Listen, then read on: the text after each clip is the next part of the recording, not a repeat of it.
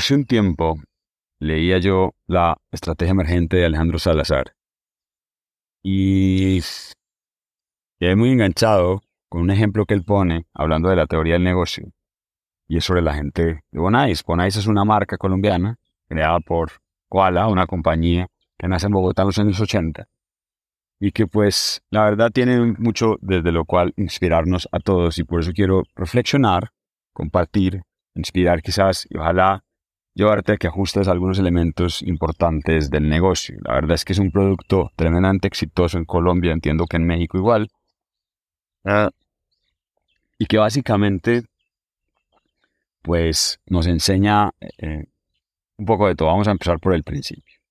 empecemos por como llama Alejandro esto, la teoría del negocio. La teoría del negocio es una hipótesis que cualquier persona formula para describir lo que considera puede ser un buen negocio a partir de una oportunidad X, Y o Z.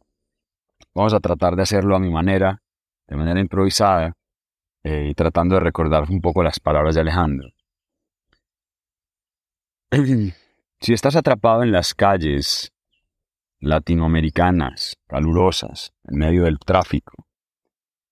Tienes sed y no tienes cómo acceder a algún producto en particular, es probable que encuentres solución en cada semáforo. Gracias a un pingüino con una nevera en las manos que ofrece un bonais. Y una persona disfrazada de pingüino con una maletica a base de icopor en donde tiene perfectamente congelado un Bonais, listo para entregártelo en la ventanilla del carro por unas monedas y con el cual pues al menos puedes recuperar un poco de energía, saciar la sed, o al menos refrescarte y pues esperar hasta un momento para más adecuado y cómodo para comerte algo más. Esta es la base fundamental. Eh, el misterio está la capacidad de estar en las esquinas, con un producto congelado que no requiere una nevera conectada a la pared.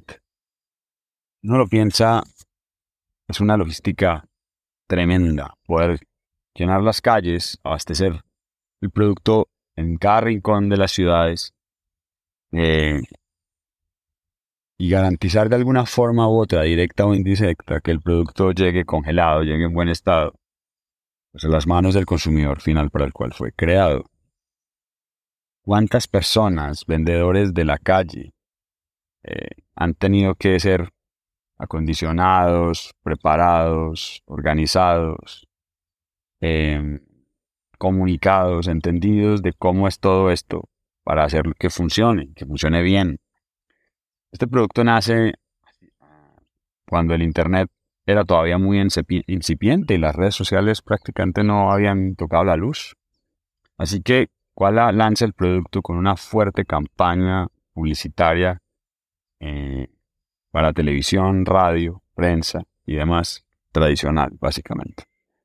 Y pues inunda los medios con este producto, protagonizado, claro, por una cantidad de pingüinos locos, divertidos y con un look muy particular que los identificó bastante bien para pues enseñarnos ahora el nuevo producto de la nueva marca Onais. Interesante el tema de la hipótesis del negocio. Si yo soy capaz de poner en cada esquina, en cada semáforo, en nuestras ciudades, a un vendedor con este tipo de producto, probablemente voy a vender cantidades infinitas o, o, bastante importantes de productos de este tipo. Creo que fue exactamente lo que lograron hacer.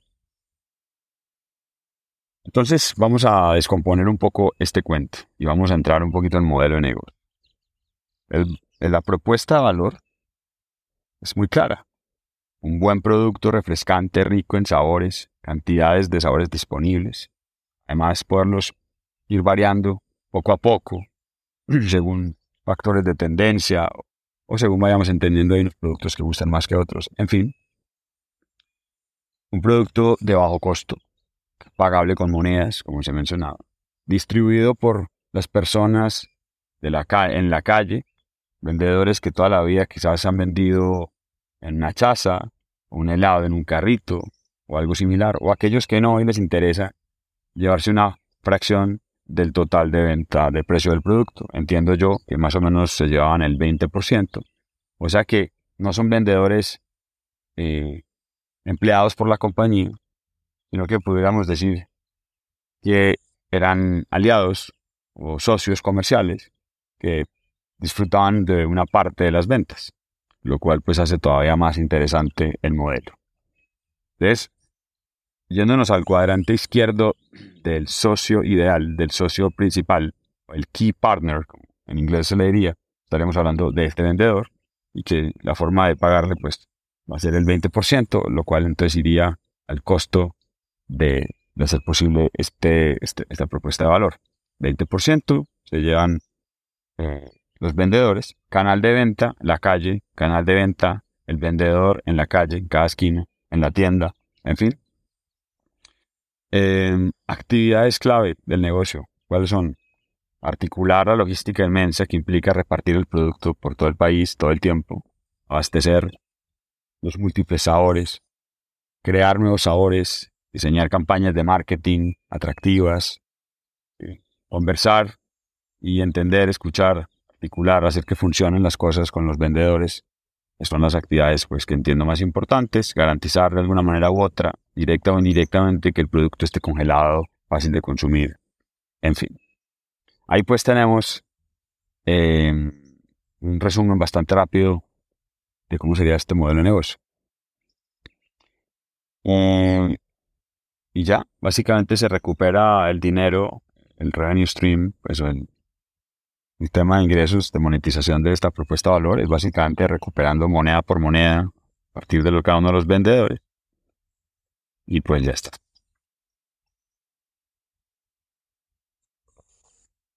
La teoría del negocio em, nos enseña cosas muy interesantes. ¿Qué tan fácil es para ti describir en un minuto cuál es tu teoría del negocio? ¿Cuál es esa hipótesis sobre la cual construyes o haces posible que una idea se convierta en realidad? Puede parecer bastante simple descrito de, esta manera, pero hazte, hazte el intento de grabarte, improvisando la forma en que describes el negocio, de tal forma que puedas dejar en claro eh, cuál es la clave, la actividad principal con la cual haces una diferencia eh, en el producto a la hora de crear valor, a través de quién, en qué punto, para qué tipo de personas. Fíjense que en Bonais está todo eso contenido de una manera muy compacta. Y esto es bastante poderoso. Eh, y que veces nos complica muchísimo pensar de manera bastante simple cómo escribir en nuestro negocio. Si eso pasa, vale la pena darle cabeza, parar un momento, sacar el tiempo, intentar describirlo de una manera bien, bien compacta. No es así, falta claridad y esta claridad seguramente está afectando a tu negocio sin darte cuenta. Esta falta de claridad luego se abre. En,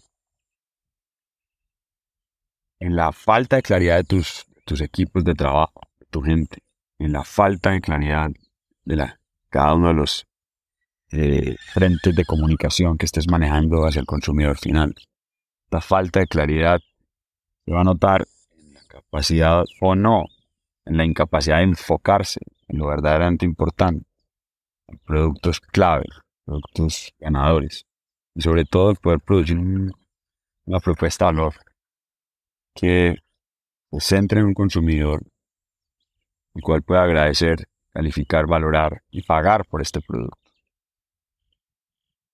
En el modelo de negocio tenemos todos estos cuadrantes que nos ayudan a articular mejor la teoría del negocio. Tenemos primero cuáles son los recursos que usamos eh, para crear el producto qué actividades necesitamos establecer para hacerlo de manera diferente y de manera asertiva. Me refiero a la propuesta de valor, obviamente, nuestro producto, nuestro servicio. ¿Para quién es que creamos esto? Nuestro cliente, cuál es el canal de comunicación y distribución, cuál es la, la, forma en que caracterizamos las relaciones con el consumidor, qué aliados, partners, socios son claves en esta ecuación. No tenemos ciertas capacidades dentro de nuestro propio equipo, hay unos aliados ahí apoyándonos, fundamentales. ¿Y cuáles son los costos de hacer esto posible? Y también los mecanismos de monetizar todo esto. hay un resumen poderoso, una manera de visualizarlo, vivirlo y poder luego articularlo a través de un compacto, de una compacta teoría del negocio. Todo esto inspirado, claro, en Alejandro Salazar, la teoría eh, emergente, eh, o la estrategia emergente, perdón. Es un libro, la verdad, muy, muy interesante, propio para estudiarlo, pensarlo, ponerlo en práctica desde muchos ángulos. Que pues gracias Alejandro por esa, por esa buena inspiración, hombre, creada en Colombia. Qué grato es escuchar que algo así tan poderoso pues nace en nuestro, nuestro país. Y así como este producto colombiano exitoso de Koala, que tantos otros ha hecho. Fíjense lo interesante poder producir esto eh, del Bonais con tanto éxito. Luego viene, nace el Vive 100, el cual destrona rapidito, rapidito a Red Bull, le arrebata la posibilidad de ser producto masivo eh, eh, y lo pone pues en cada una de las calles, justo ahí al lado del Bonais. Y para, como si esto no fuera suficiente, pues luego creamos las popetas, ¿no? Unas crispetas de llamadas gourmet, listas para consumir, rápidas, deliciosas, muchos, no sé si para ti. Eh, así que tres productos distribuidos por, una, por un mismo canal prácticamente, en la misma esquina está, para abastecer a un, a un cristiano a pie, un señor metido en su carro atrapado en el tráfico, con hambre y con sed, en fin, y por un costo bastante accesible. Ahí está pues el resumen, espero que esto les traiga algún tipo de reflexión e inspiración encontremos en Colombia pues tantos casos exitosos como normalmente lo hacemos afuera. Chao, chao. Y antes de cerrar, déjenme presentarme. Soy Nicolás Vega, el fundador de The Automation Lab. Pues, eh, quien está detrás de este micrófono es en el app. Esta marca para compartir, pensar y reflexionar en las redes, a través de redes como esta y es de donde espero pues seguirte acompañando en este tipo de pensamientos y reflexiones. Chao, chao, que la pases muy bien.